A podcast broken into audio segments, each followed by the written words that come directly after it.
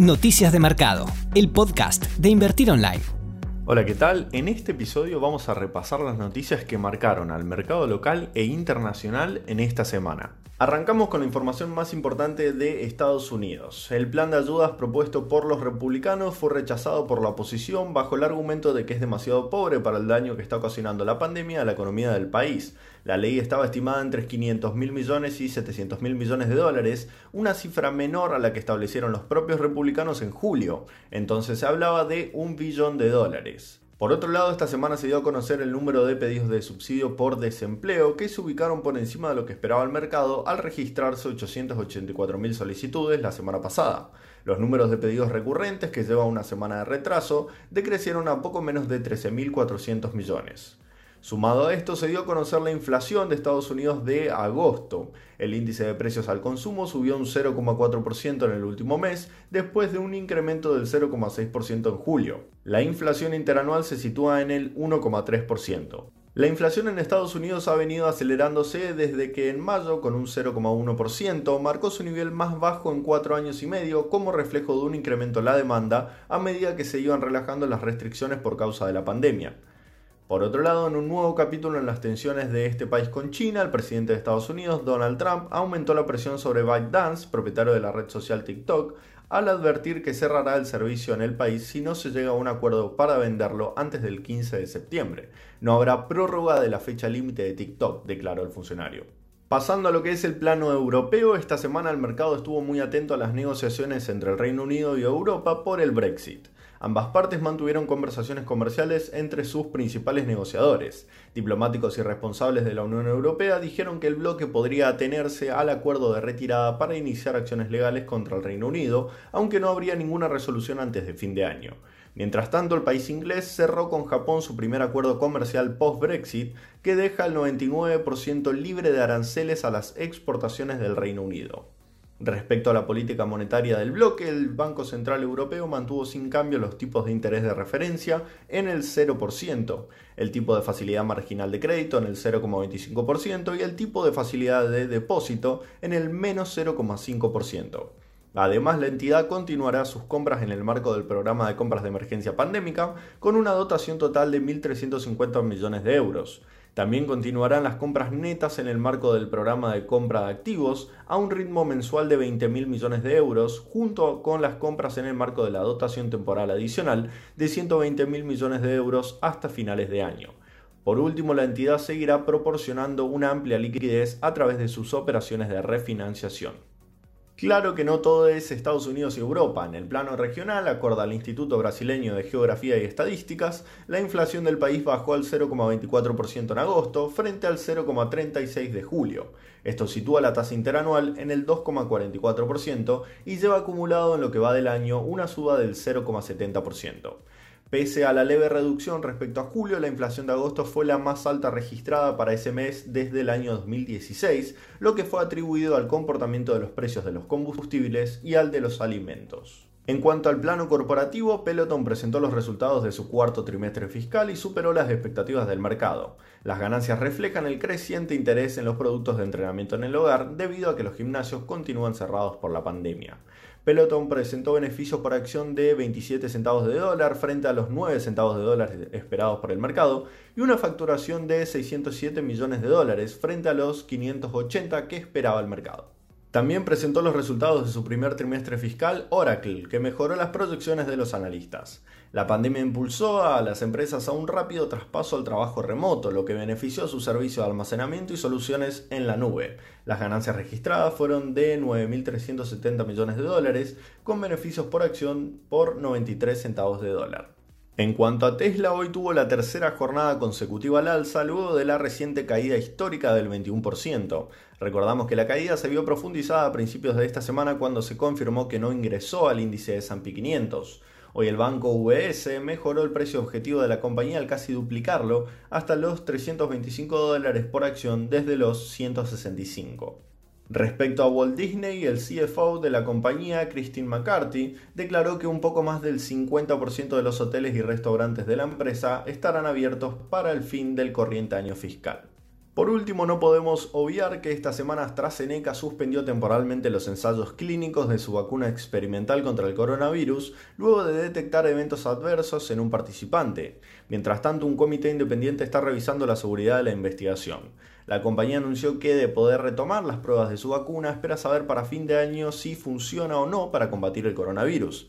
Acorde al sitio especializado State News, el diagnóstico de la mujer que mostró reacción adversa a la vacuna todavía no fue confirmado, pero está mejorando y estaría próxima a tener el alta. En cuanto al plano local, esta semana todo el mundo estuvo hablando de los efectos del canje de la deuda. Además, Nacho les va a contar cómo impactó todo esto en el mercado de acciones y bonos. Como complemento te cuento los efectos colaterales que tuvo esta resolución. Acorde al director del Bank of America, Sebastián Loquetec, las empresas privadas que operan en el país podrían volver a acceder al crédito externo en el 2021. El Ejecutivo cree que las tasas podrían bajar al 7% u 8% desde el 11% actual en el primer trimestre del año que viene si el gobierno envía buenas señales al mercado en los próximos meses. Además, la agencia de calificación crediticia S&P Global elevó la posición de todos los segmentos de deuda soberana de Argentina a triple C+, con perspectiva estable desde el grado SD, Selective Default. La agencia Fitch Ratings se sumó a este pronóstico y comunicó una mejora de la nota de la Argentina. Desde sus oficinas en Nueva York, tomó la decisión de elevar la calificación de la Argentina desde RD, Default Restringido, a triple C, la calificadora explicó que la mejora refleja la finalización de los canjes de deuda soberana en moneda extranjera en el mercado local y externo. A contramarcha de las bolsas mundiales, el mercado local registró un rebote en las cotizaciones de esta semana, acompañado del debut de los bonos nuevos en dólares tras el cierre del canje de los títulos bajo ley extranjera y el primer tramo del canje de bonos ley argentina. El índice S&P Merval repuntó casi un 2% con respecto al cierre del viernes pasado, revirtiendo parte de las pérdidas de la semana anterior. De esta manera, el rendimiento para el índice en el mes de septiembre es de 2.1% negativo hasta el momento.